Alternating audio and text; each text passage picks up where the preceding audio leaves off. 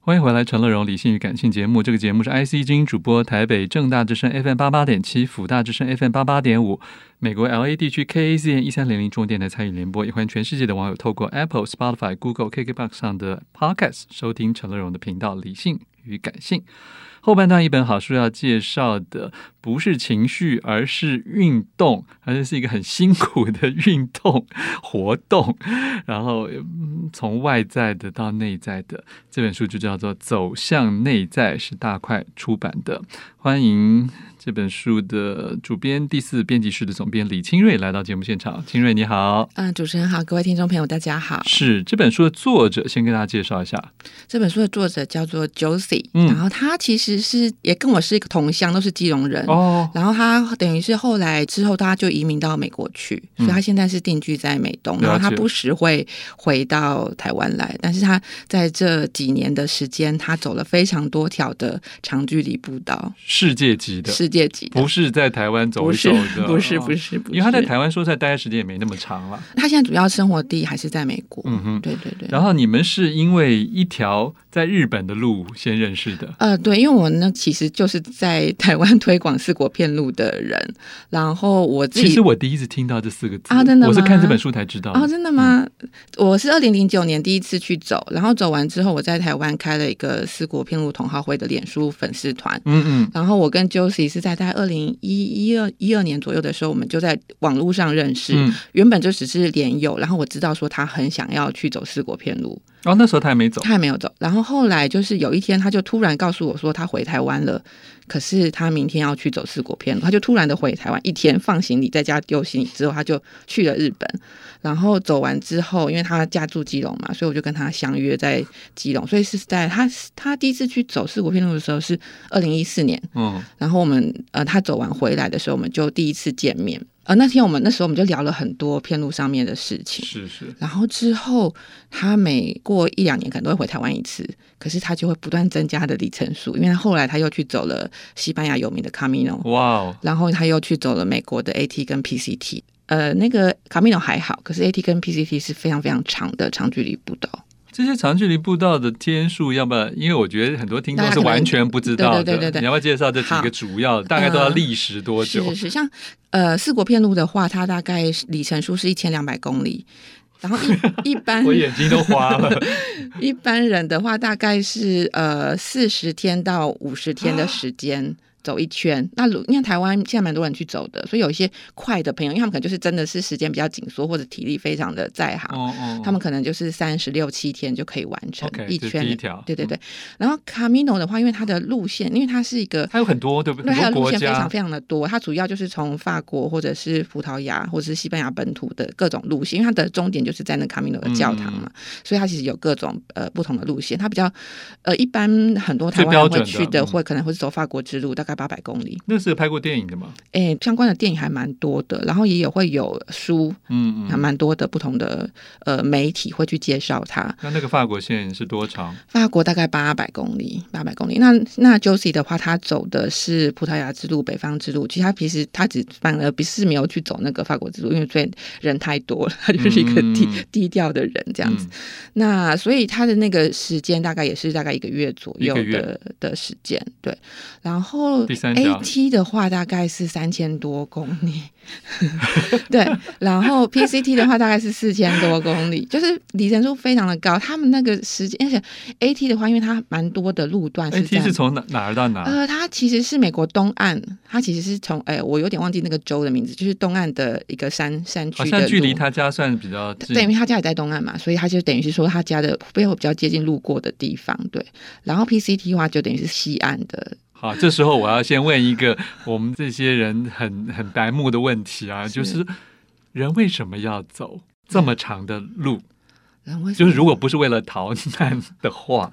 哎，我觉得这就请是就请先告诉我们这个形而上的意义。形而上的意义，我觉得我相信这件事情对每个人来讲，它会有不同的意义啊。因为先说就是，比如说 Camino 跟四果片路和 PCAT，他们其实有在意义上有一些不一样。因为 Camino 跟四果片路，他们其实是一个朝圣之路，他们其实有一个宗教的意义的了解，大部分刚开始了解的人，可能会是透过一个信仰的力嗯量，或者是说因为信仰的关系，他们知道了这条路，所以他们在去走这些路的时候，他们或许会赋予自己一些精神的意义， OK 或者是说他们自己的信仰，或者他们对于自己的人生的反省，或者是他只是想要去走一个被照顾好的路，嗯嗯，去这样样去吐享受自己，或者是体验自己，或者跟自己对话的一个过程。嗯是那对于 AT 跟 PCT，他们其实叫做自然景观步道，他们其实他们他们真的就是有一条，就是在美国他们那边的一些地方组织维护好的一个自然步道，所以在那条路上走，对我来讲，我也是想要了解的事情，因为它其实并没有一个真正的，呃比如说宗教性的意义，然后它的文化的养成，它也相对来讲时间没有那么长的，大概是二十世纪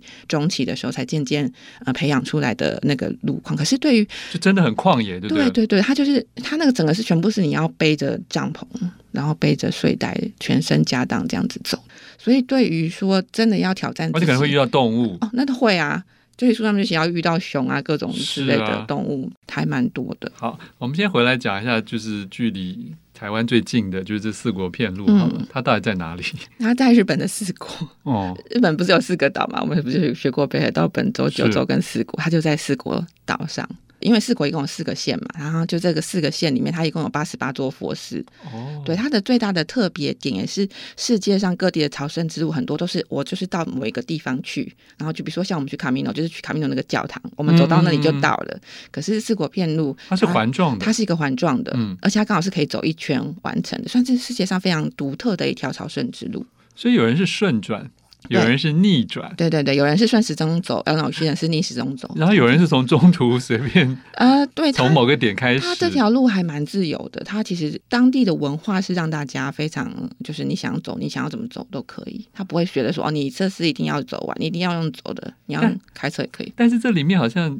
还是有一些宗教装备的要求，是不是？对可以对这么对说吗？对对对，确实是有这个要求，因为在四国其实，因为它这个它这一条路其实有一千两百年的历史。它原本是修行人的修行之路，然后后来到了江户时代那个时候，他们其实就等于是有那个非常信仰空海大师，因为他这条路的那个信仰的精神领袖是空海大师，嗯嗯，然后信仰者他们想要推广空海大师的佛法，所以他们就开始写了第一本的朝圣之路的那个旅游指南。哦，对，所以从江户时代的时候就开始，一般人因为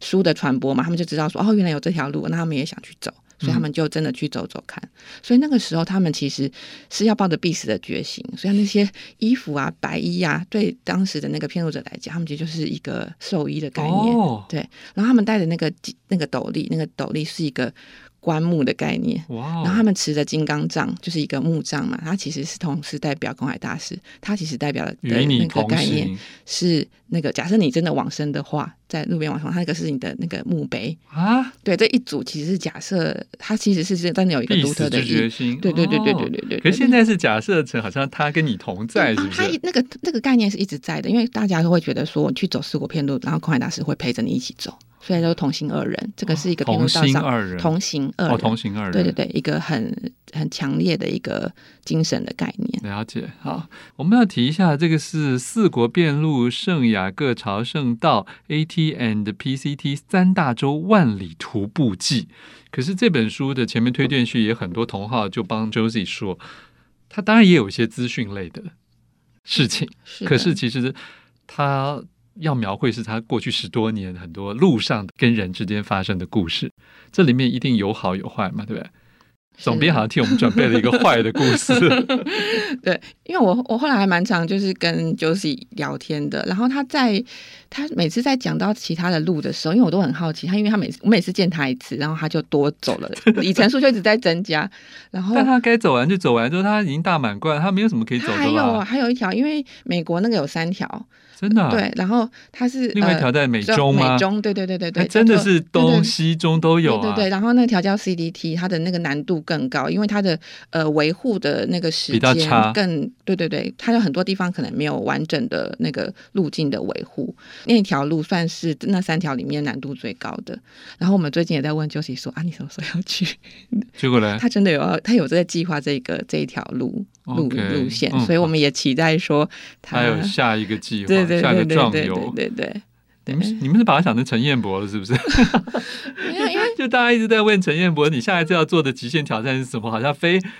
他的他一辈子非要这么这么辛苦的挑战不 可。可是我觉得应该已经变成是他注入他灵魂血意的一个，所以难道呃普难道对我们的听众？瀑布事跟读者来讲，是走越长越好吗？情呃，我觉应得该也不是吧我觉得倒也不是，因为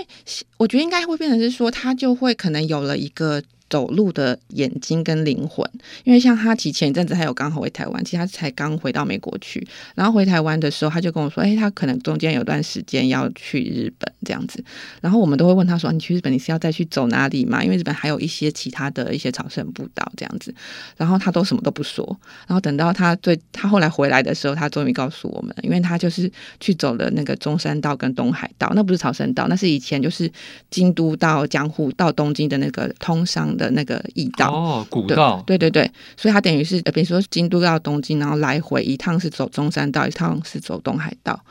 然后我想说，哇，你就这么低调的很有去趣，把就一去开些，发了。对对对，要去把这些路况给它完成，这样子。哎，真的，他所以他平常真的除了工作之外，很多时间可能在准备跟收集资讯。对，要嗯他就是低调的这么做，所以我们其实都是后来才知道说他走完了，他才愿意告诉我们。好，这时候我就要请问一下总编，就说以书中 Josie 他自己或是他看到的这些路人们呢、哦，大家的性格跟动机类似，还是很五花八门？嗯，我觉得其实四条路上的话，应该会是有一些差异的，因为像片路的话，它其实以一个他们在日本的是日本会比较多，那日本很多人都会是退休等才还会走，因为像日本不像台湾，其实是一个大家想要有一个 gap year，他们自己可能我们就会自己，比如说离职的时候啊，或者是我们有一些年假比较长的时候，我们通常会是用这个时间去。可是日本人他们的生活生态，他们都是一份工作，就是可能从年哦轻做到老老对，然后他们可能真的有空有闲的时间会是在退休之后，所以片路道上非常多是退老休年年人退休年纪的长辈在走，那走得动吗？可以，他们是走超快的耶，哦对，然后他哎，书中有描写，他有认识一个对一一个个老先一生对对对，然后后来还是一还一个直失联络明失明的状况，还一直是，对对对，那真的是很神奇的一个故事，对。可是他是一个人他哎，是一个人，那他怎么对走？他其实应该是眼睛还有一点点剩余的视力，所以可能很可以看到光影。不过 Josie 中间有有救他几次，对对对，因后为还来遇他们到天后不好迷对路，，后来他们等于是最后一段路的时候是一起走完的。嗯对嗯，有结伴，对。那 Camino 的话，因为它等于是一个它的知名度其实是呃目前全世界的朝圣路里面算是最高的一个，嗯所以它吸引的人非常多元，所以其实就会有蛮多不同的状况。有些人真的就是觉得说啊，我是真的是要去朝圣的，可有的人是蛮多的真的跟是风的。 对，哎，蛮多是会是像这样子，就是真的是去跟风的那个流行的因状为况。因为这里面我觉得蛮现实的耶，就是是有提到一些钱的问题，是是是是是，对就通常在讲这些书的里面没有要处理那个部分，可是这个问题真的非常非常的实际啊，因为我们也那实际在哪里？实际在于说，你真的是要准备好，呃，钱跟体力、时间这三件事而且情。他说钱是除了当地的花费之外，他还提醒了，对，很妙，他还提醒什么大家，如果你自己有什么房贷、对房租你那个钱不 能不能漏掉，那些钱，你也要要要有人帮你在家那边照料，或者对是你要付得出来对对这样对子对。因为像 AT 跟 PCT，他们实际上走的时间可能都是四五个月以上了。而且有时候还会失联的状态嘛，对啊，因为有的时候他的可能那个地方没有讯号讯没有号，讯号对对对对对，所以说这一切的问题是，也真的是他实际走过，他才会比较务实的来提醒我们说，哦，可能这些事情你是要考虑好的，因为比如说你一个月走 Camino，你真的是没交电费，那个可能还好，因为你回来可能还来得及嘛。嗯嗯，可是四五个月你去 AT 或 PCT，你真的就是你回家应该你会是被断网嘛断水对断电，你什么可能可能都是都会是一堆欠缴的那个状况。可是他去那个去圣雅各的时候，好像也有遇到类似 OK，对不对对？对，还有遇到一个娜塔莉的一个女子，因为她也算是这个书里面大家非常印象深刻的故事，嗯哼，就是她穿了一个非常不适合的鞋子，以及非常不太适合的装备，然后钱也没有带够，他根本没有钱，好不好？对，她就是一直到处蹭饭，就是到时候就是每次到地方她都说啊她不吃饭，然后最后因为卡米诺的那个是怎么讲步行的生态是大家很容易前后住在同一个一地直聚到方，嗯大家会一直聚在一起，所以他就会等大家就是一熟了一群人嘛，然后等大家就是饭吃剩下来，他就会去分食那些食物，然后或是跟人家借钱啊，去买一个什么东西之类，买个咖啡之类的。可是后来哎大家怎么对他？后来等于是等于是大家其实他只要再这样子的时候，大家都会互相使眼色，就说啊。就是希望他不要再这样下去。那后来终于，Josie 我觉得他就是一个人比较好，他通常都会去帮他买单。然后后来也被他哦们其中的一些朋友阻止说：“你不要再帮他付钱了。后来其中他们里面有一位朋友就直接跟这个叫做娜塔莉的女孩，就是直接恳谈说：“路一直都在那里，你可以下次准备好再来。哎，说的好，对对对，就是你可能是不是一种逃离的心态，突然对对从你对对原来的现实中跑到这条路上来是的的。是的对，因为他其实在，因为他们在里面还有还有讲到有一段时间，就是他们在那个某一个餐厅里面有一个主人帮他们算塔罗牌，对，然后娜塔莉一直在这个塔罗牌算塔罗牌的过程，一直在抱怨她的家人跟所有的她的一些关系的状态，嗯哼所以其实可能真的就是一个 所谓的 OK，就是。